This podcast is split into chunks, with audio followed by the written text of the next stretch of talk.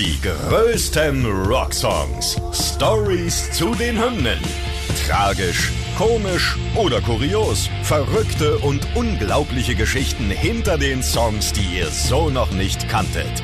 Ihr hört einen Original-Podcast von Radio Bob, Deutschlands Rockradio. Mit Nina Loges und André Dostal. Heute Wonderwall von Oasis.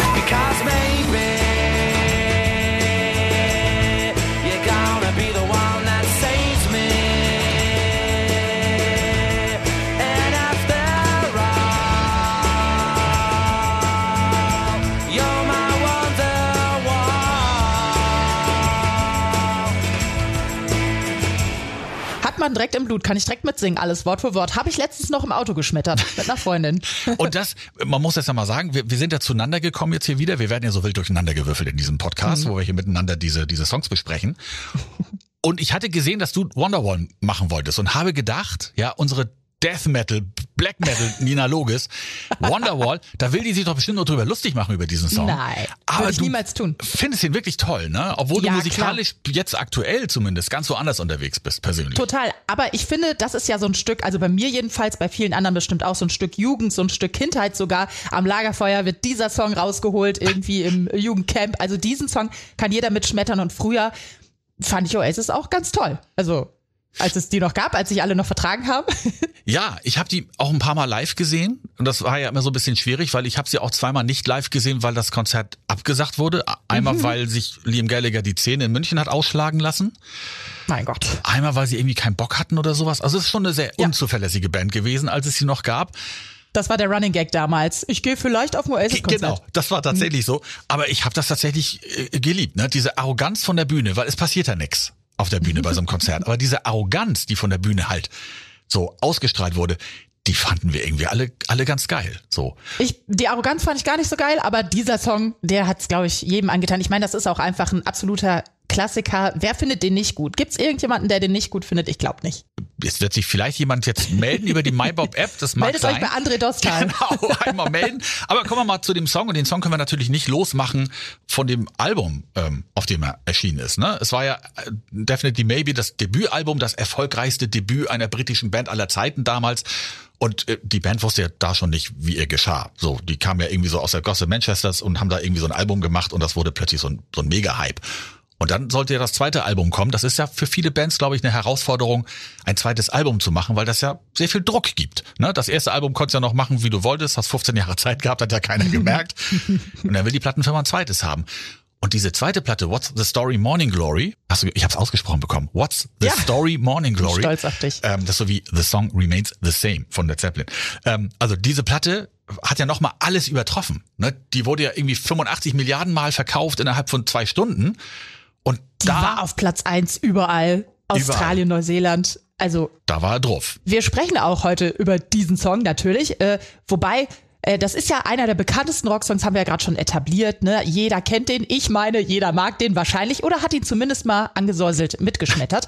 Aber ob das wirklich so ein richtiger Rocksong ist, darüber lässt sich streiten. Und ob der Song heute noch so bekannt ist, weil er jetzt so gut ist oder das Meme einfach selbst mittlerweile viel bekannter ist, darüber wollen wir heute sprechen. Denn heute sprechen wir über Wonderwall. Ursprünglich sollte der Song Wishing Stone heißen. Und dann ähm, hieß er irgendwann Wonderwall. Und da fällt mir ein, we- weißt du, warum der Wonderwall heißt? Nee. Also weißt du, was eine Wonderwall überhaupt ist? Äh, eine Wünschewand? Ja, genau, aber was soll das, was soll das sein, ne? Ja, du, das ist so wie so eine Gebetswand. Du gehst da hin und äh, wünschst, äh, Nein. hoffst für das Beste. Ja, es ist so ein bisschen komplizierter. Wonderwall ist, die Oasis-Herrschaften waren ja immer große Beatles-Fans. Und es gibt ein Album von George Harrison von den Beatles, das heißt Wonderwall. Und das war die Filmmusik zu dem Film Wonderwall.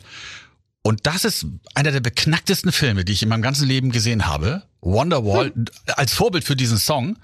Ähm, da spielt Jane Birkin mit. Und es ist so ein Song, so ein typischer 60er Jahre Brit-Kram, künstlerlich, künstlerisch anmutender, komischer Film. Da ist so ein, so ein Typ, so ein Buchhalter irgendwie und der äh, lebt irgendwo in London und entdeckt in seiner Wand zu Hause ein Loch. Und dahinter ist halt Jane Birkin, diese schöne Frau, und die beobachtet er dann immer und träumt sich zu ihr.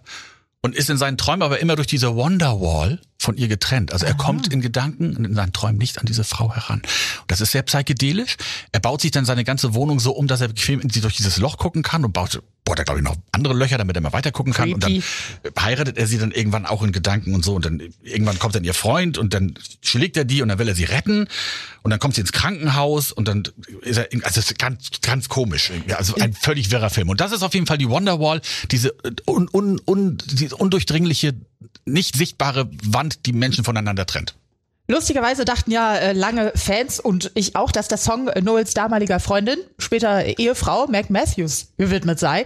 Was aber auch daher kam, dass Noel genau das mal in einem Interview auch so gesagt hat. Er hat aber hinterher, als sie getrennt waren, gesagt, es ging gar nicht um sie, aber wenn jetzt alle behaupten, der Song handelt von deiner Frau und deine Frau fragt dich auch noch, dann sagst du natürlich nicht nein, sondern sagst, ja klar, geht um dich, Schätzelein. Ursprünglich wollte Noel äh, selbst auch den Song singen, aber die beiden Brüder haben sich dann bei den Aufnahmen darauf geeinigt, dass Liam Wonderwall singen durfte. Und ich finde, das war eine gute Wahl. Wobei Noel den Song ja auch bei Konzerten dann gesungen hat, aber in so einer anderen Version, die er dann von seinem Kumpel Ryan Adams mal übernommen hat, der das Ding auch mal live gespielt hat, in so einer ganz anderen Intonation. Und dann singt Noel den auch. Aber ich glaube, heute singt er nicht mehr. Da ist Liam ja eher der, der die alten Oasis-Kracher zum Besten gibt bei Konzerten. Noel hat sich da, glaube ich, komplett von frei gemacht. Ne?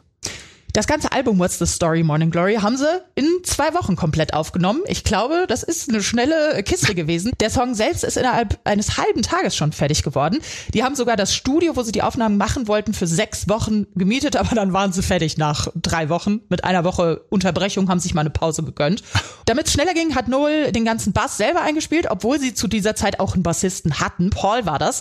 1999 hat er die Band verlassen. Laut Noel kündigte er mit einem Fax und ignorierte danach jegliche Kontaktaufnahmen von Noel. Also schön geghostet.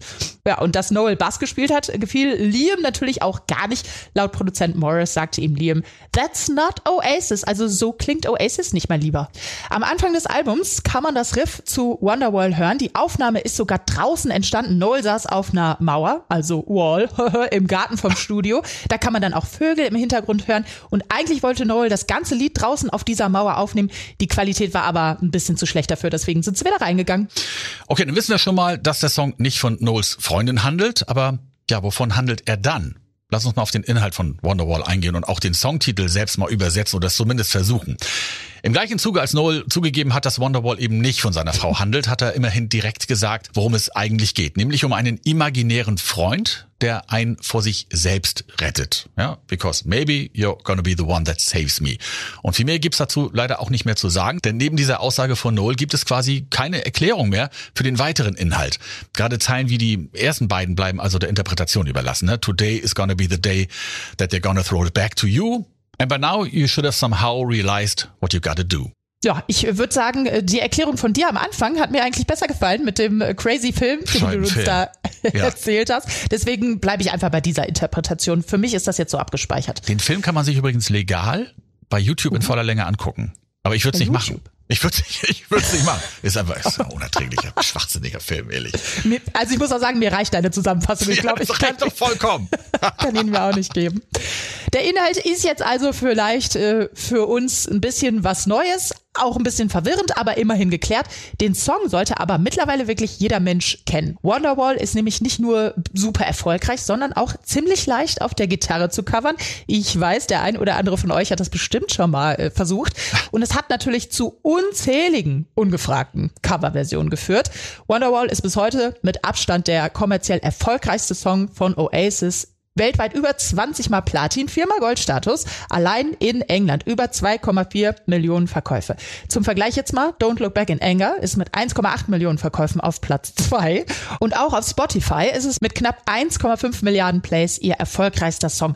1,5 Milliarden Plays, das Aber- muss man sich mal reinziehen. Aber in England sind die nicht auf eins gekommen damit, weil da irgend so ein komischer Schlagersong die ganze Oh. Zeit festhing und deswegen sind die in England nicht auf eins gekommen mit Wonderwall. Aber weil wir gerade von sprachen, ich habe hier ganz kurz noch was. Ähm, und zwar sieben Wochen nachdem der Song ähm, erschienen ist von Oasis, gab schon eine sehr erfolgreiche Coverversion, die dann tatsächlich auf Platz eins in England gegangen ist. And all the roads that lead us there are winding. And all the lights that light the way are blinding. The Mike Flower Pops, eine Easy Listening Version. Und die hat's dann geschafft. Also, das ist ja eine Frechheit, dass das auf Platz 1 gekommen ist, aber nicht das Original. Dafür aber in fast allen anderen englischsprachigen Ländern. Also da Ja. war es ja wirklich direkt auf Platz 1 der Charts.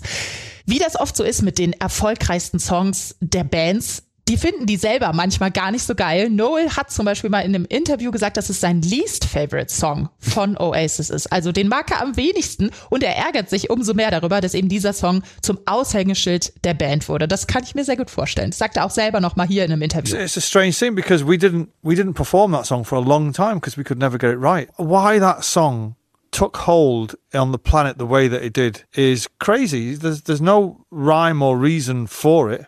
It just is. It's mad when you think of it, and I try not to think of it. You know, it's just one of my songs. das passt auch zu Noel, oder? Dass er diesen Song doof findet, oder? Total, immer dagegen, immer anti. Auch das Album What's the Story Morning Glory ist mit über 22 Millionen verkauften Einheiten mit Abstand das erfolgreichste Album der Band und auch heute bei der jüngeren Generation ist der Song noch bekannt und beliebt, sogar bei Noels Tochter. My daughter is now 20 years of age, and she gets people coming up to her saying, No way. Did your dad actually write the song Wonderwall? And she'll say, Yeah. And she gets mobbed over it. And she wasn't even fucking there. Und so schön der Song auch ist, und, und da kann man, hast du ja schon gesagt, es gibt, glaube ich, keinen Menschen auf der Welt, der diesen Song nicht mag. Außer Noel Gallagher selbst. So. Hat es trotzdem mal tierisch Ärger gegeben. Und zwar zwischen der britischen Armee und Oasis. Denn 2002 hat die Armee einen Werbespot gedreht und dafür Wonderwall verwendet im Hintergrund. Auch ein bisschen doof. Man muss ja mal vorher fragen. Das kennt man ja. Das haben sie Und eben nicht getan. das? Und da gab es ein bisschen Ärger. Oasis haben sich quergestellt und am Ende wurde der Spot überhaupt nicht gesendet. So, und jetzt hat Nina ja vorhin gesagt, dass jeder das auf der Gitarre schon mal versucht hat. Ich lerne ja gerade Gitarre, Nina. Oh, echt? Ich habe ja jetzt angefangen, mit 52 Jahren Gitarre zu lernen. Und zwar lerne ich nur Power Chords erstmal, weil mein Gitarrenlehrer sagt, das ist einfacher. Und ich kann jetzt schon Smells Like Teen Spirit den Anfang und Polly von Nirvana spielen. Wonderwall mit Power Chords weiß ich gar nicht, ob das geht. Ich werde ihn nächstes Mal fragen. Ich bin jetzt schlecht vorbereitet, sonst würde ich jetzt natürlich das Ding auch spielen. Aber kann ich noch nicht, muss ich irgendwann nachholen. Okay? Okay, ich freue mich schon. Auf ein kleines Privatkonzert von André Dostal. Genau, mit Smells Like Teen Spirit, Polly und Wonderwall. Dann Diese drei. Die größten Rocksongs. Stories zu den Hymnen. Ihr wollt mehr davon? Bekommt ihr jederzeit in der MyBob-App und überall, wo es Podcasts gibt. Und die geballte Ladung an Rocksongs gibt's nonstop in den über 40 Rockstreams, in der App und auf radiobob.de. Radio Bob. Deutschlands Rockradio.